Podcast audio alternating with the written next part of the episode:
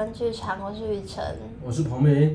大家听到彭明的声音，应该可以猜到今天要聊魔术话题，那依然是跟温哥华有关的，就是温哥华的魔术。那在我之前有一集在温哥华舞蹈经验里面，我有说，就是彭明要来找我三天，在出发前的一个礼拜，他就突然跟我说：“哎、欸，能不能订到那谁啊？”呃，一个魔术师叫双发垮。反正总之听说是世界级的魔术师的的表演，就是定期每个礼拜都有的那种定期的 show。结果呢，我们就在网络上发现他已经卖完了。然后你要不要讲一下？就是他上面写 sold out 嘛，然后我就问他本人，就他蛮亲民的，然后跟我说他去美国参加呃一个魔术大会叫 4F 这样，反正就是一个美国最大的近距离魔术的大会，所以他那边就显示 solo。我后来才发现，那个秀上全部都是他本人演这样。我们刚走后，还两天后他才回来，所以就刚好错开。他有说有机会再来玩这样，然后有介绍给我几间，不是几间，一间。对啊，温哥华就走一间魔术店，对，真的是走一间。他有跟我说，你可以上网，然后去跟温哥华魔术师接洽，他们可能会带你交流之类的。但是时间有限，我就没这么做。我们又去当地一个魔术店，叫什么？Crowding around 吗？这样。反正他在之前有一集在讲 Granville Island 里面有个 Kids Market 里面的一家店。我们总共去两次吧，然后第一次去的时候就是那个店快关了，因为他好像开到几点？五六点。嗯，好像是六点嘛。对，然后我们到那边的时候大概五点五十分左右，然后跟他小聊一下，然后就买了一本买了一本书吗？反正到那边店很像就是那种台湾魔术店那种感觉。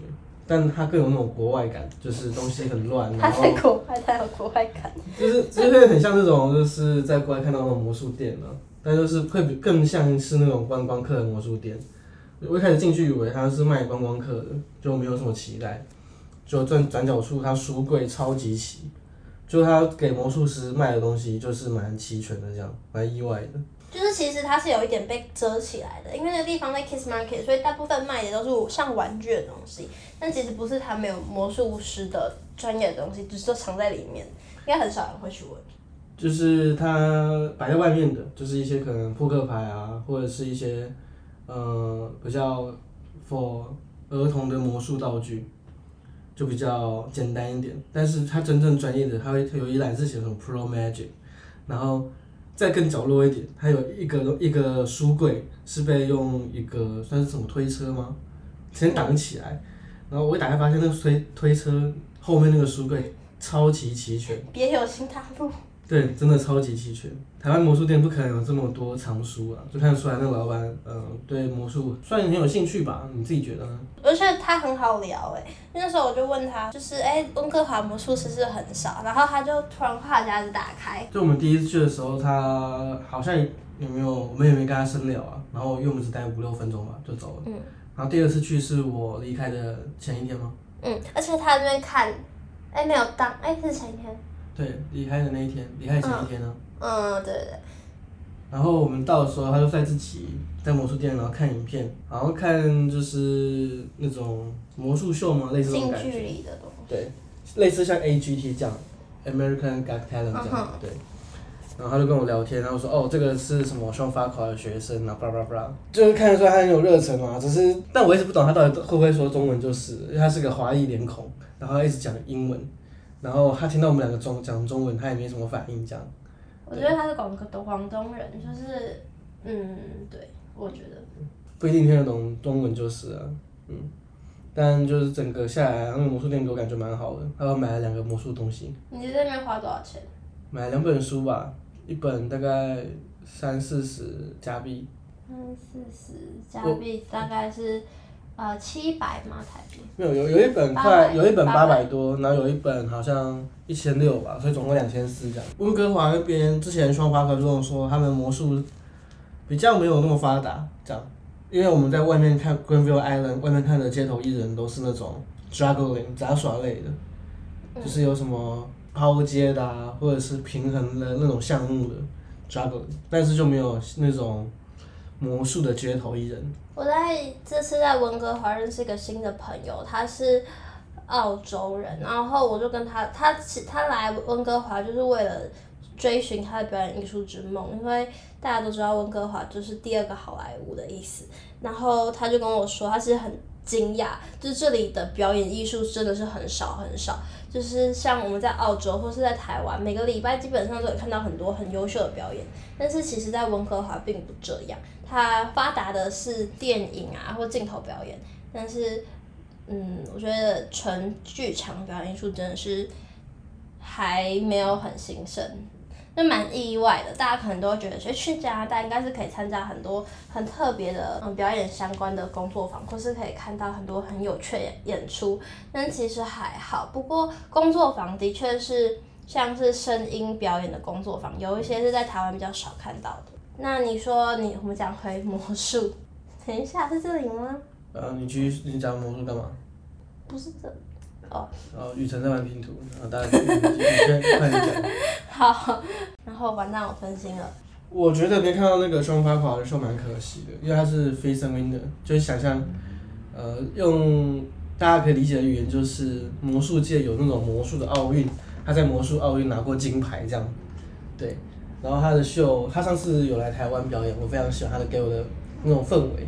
你看他本人对不对？他给人像你那种老爷爷，然后很亲密，嗯，很可爱。对，然后我记得刚刚就是在大会的时候，我跟我朋友，然后我就看到他，然后我朋友就问他问题，因为我们两个昨天那天在顾摊呢，就帮忙我们魔术那边公司的摊位，然后他就有教他 lecture，就是他的研习会的东西，这样，就他是那种很可爱的，就很喜欢魔术那种类型的，就是那种魔术师，就不会因为自己强大，呃。